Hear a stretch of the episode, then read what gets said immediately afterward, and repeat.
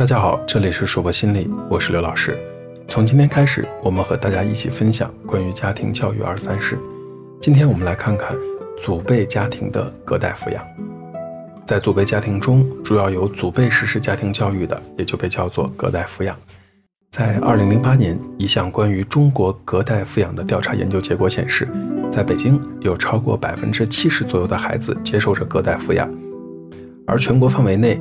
也基本上占到了百分之五十。在上海的妇联调查研究中显示，上海零到六岁的孩子，十个有五六个主要是由祖辈来抚养的。祖辈抚养这个问题呢，已经成为一个非常重要的社会现象，对于为数众多的儿童成长发育乃至今后的人生发展，都会起到非常重要的影响。在我国传统的家庭形态中，父亲主要是家庭的经济支柱，忙于生计，母亲则操持家务，照顾幼小。小孩子的教养由祖父母协助，大体上仍是以母亲为主。而现在，隔代教育也变得越来越多。隔代教育是相对于亲子教育而言，主要由祖辈担当起对孩子实施教育抚养的责任。隔代教育的家庭大致分为两种类型：一种是父母很少或者根本没有履行亲职，完全是由祖父母负担孙子女照顾及教养责任。另一种像是三代同堂，或是晚间父母、周末父母、假期父母的情形，父母多少也履行若干亲职。目前在我国的农村家庭中，以第一种比较常见；在城市当中，以第二种比较多见。其实做家长的，特别是隔代家长的素质，可能跟不上时代的发展和孩子成长的需要。就城市家庭而言，祖辈家庭隔代教育都存在着这样的一些特点。祖辈对孩子照顾很周到，但是更注重孩子物质上的满足。俗话说“隔代亲”，祖辈对孙辈寄托的情感和期望呢，比当初对儿女的情感期望更高。他们有足够的时间和丰富的经验，比父辈家长对孩子照顾的更加周到。但是祖辈容易产生爱的补偿这样的心理和行为，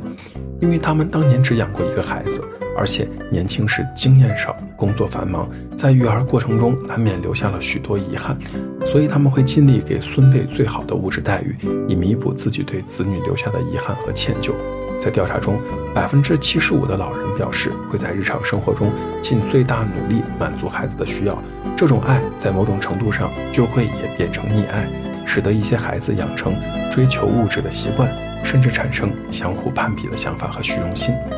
祖辈呢，能够很好的满足孩子的情感需要，但容易忽视孩子个性品质的培养。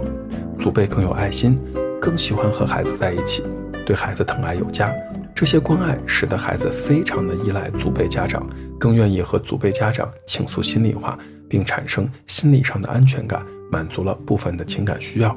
然而，这种关爱呢，一不留神也容易变成了溺爱。没错，有的时候关爱和溺爱就差了那么一点点。一旦过度，就容易演变成对孙辈的纵容、包办、迁就，无形当中呢，助长了孩子的不良品性。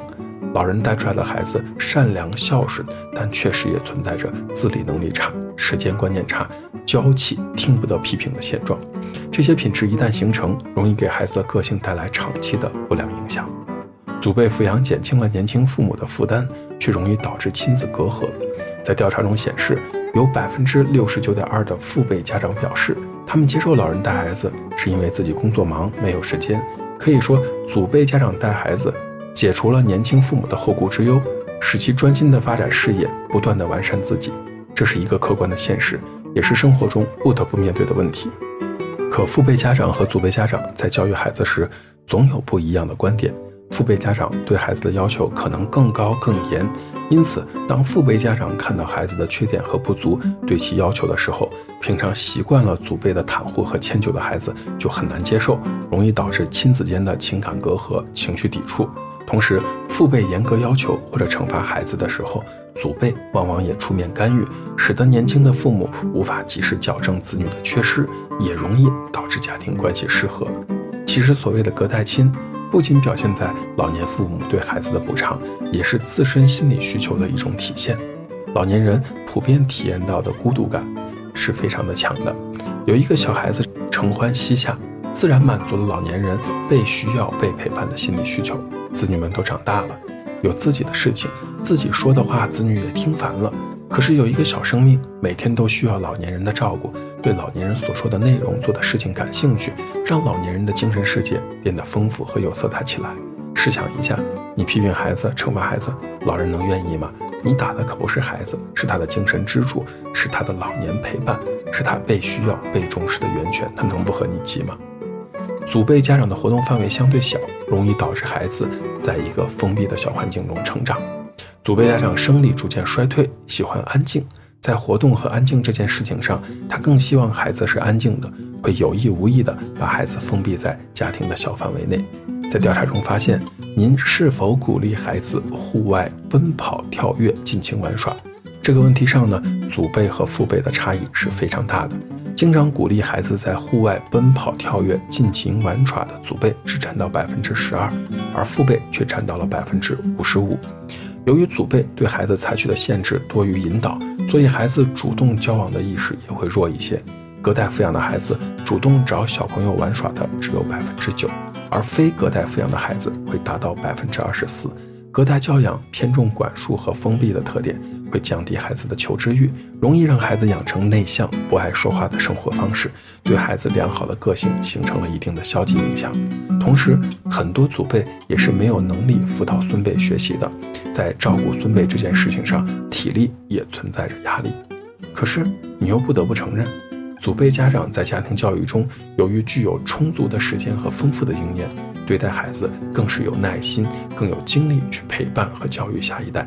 俗话说：“老小孩，小小孩。”祖辈自身有一种儿童的心理，特别喜欢和儿童玩乐，极易与孙辈建立融洽的情感，也为教育孩子创造了良好的感情基础。孩子有祖辈教养，既可以解除年轻父母的后顾之忧，专心于工作，也可以缓解祖辈的孤寂，从而使孙辈的成长过程中获得生命力，对自身保持健康的心态也大有益处。这里要提醒各位家长的就是，不管多忙，都一定注意在百忙之中抽出时间和孩子交流，与老人沟通，千万不要放弃自身的责任。同时，对老人要耐心商量，避免让老人觉得在批评他。不然，老人要么觉得委屈，要么觉得在指责他不会教孩子。而作为老人呢，如果能够时刻的提醒自己，在教育孙子中是一个助手的角色，愿意放下身份和孩子的父母探讨，就能避免很多的问题了。